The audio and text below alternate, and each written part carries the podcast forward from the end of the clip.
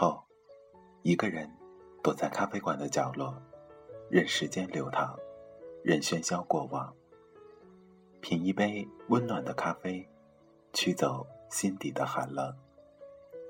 在茫茫人海中，你我擦身而过，可曾记得有一个咖啡馆，我们都曾经驻足张望。这里有直达灵魂的美丽音乐，这里有难以释怀的心情故事。这里是 FM 二幺二七二午后咖啡馆，我是韩宇，我已准备好咖啡和故事，等待着，等待着您的光临。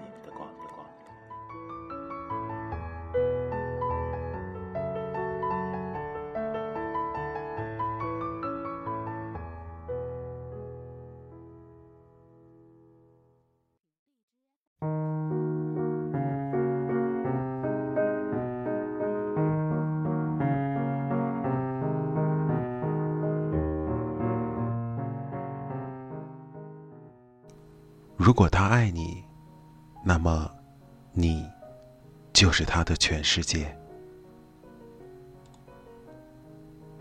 都说女人是遵循内心、率性而为的动物，这一点不假。前一段日子，同事悠悠疯狂迷恋上了上个世纪九十年代的老电影，他说很喜欢那种旧旧的胶片电影的质感，就像一段老故事。厚重，而又温暖。于是他抱着面巾纸盒，一把鼻涕一把眼泪的看完了美版《人鬼情未了》后，就去发型屋剪掉了他留了四年的长发。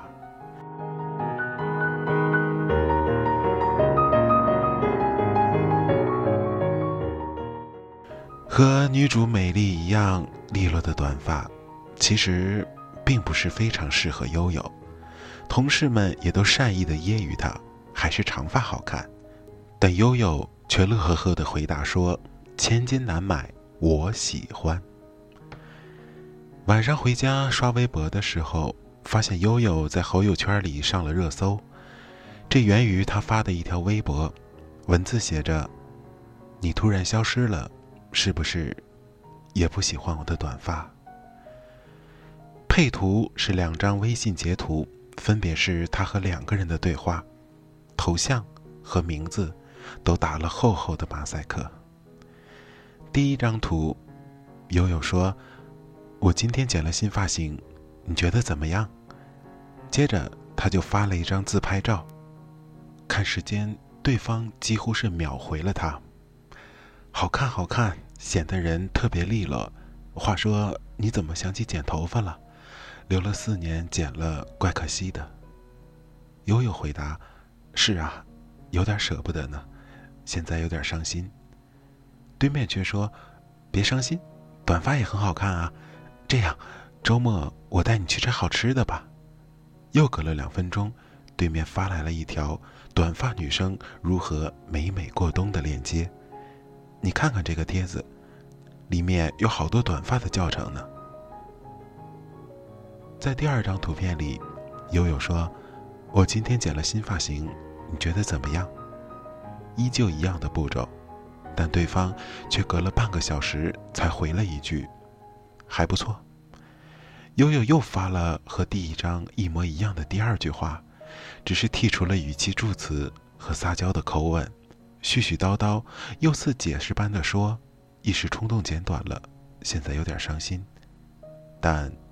对方再也没回复他。在评论区里，几乎所有的人都在说：“这其实就是典型的爱你的人和不爱你的人的区别。”我也跟风回了一个，短短的聊天记录，足以看见人心。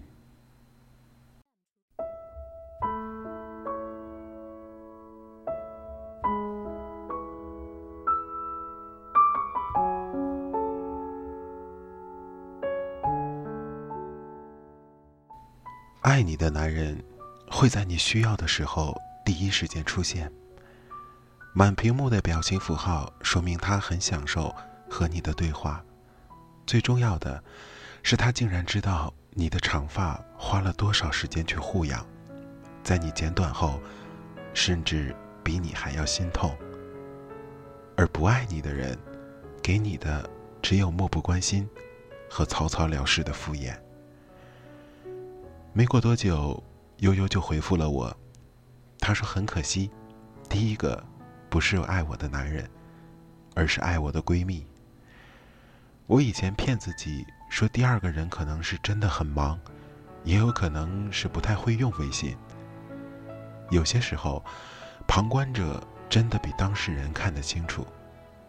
这一次，我是真的死了心了。我知道，并不是旁观者，什么都没有比自己亲身经历、感受的更加深刻。以前，悠悠只是不愿意承认对方并不在乎他的事实。或许，他在和那个人聊天之前，还心存期待。但是，那又短。又冷的回复，以及最后的装死，便是浇灭他心中最后一丝期待的冷雨，让他不得不选择了放手。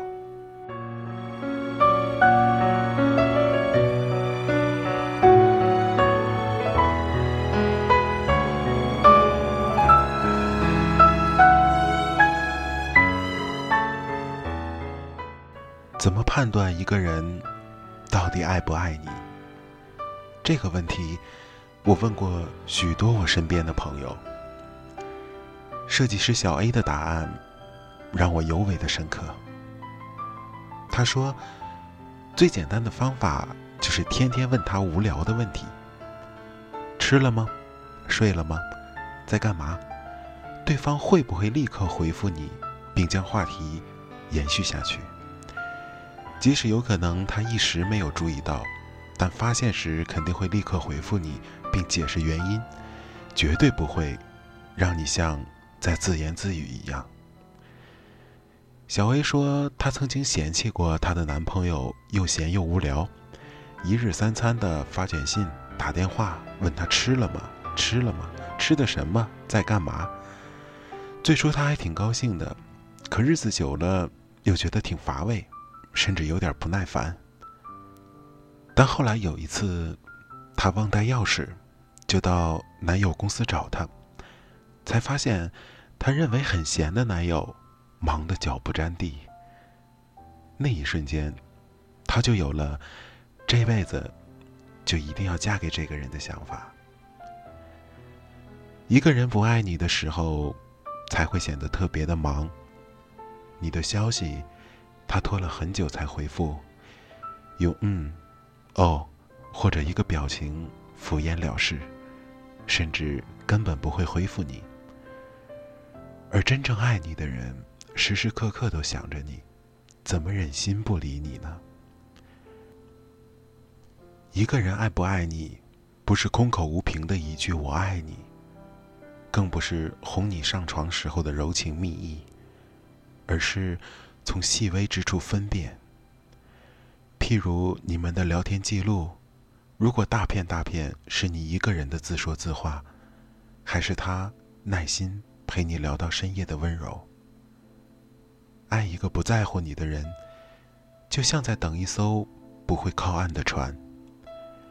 那一夜夜，你主动，他被动；你热情，他冷漠；你絮絮叨叨，他缄默无言的聊天记录。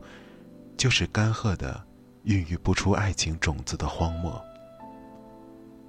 所以，姑娘，如果你手机里有这样的一个人，如果你还爱他，请离他远一些，因为，他永远不会为你停靠。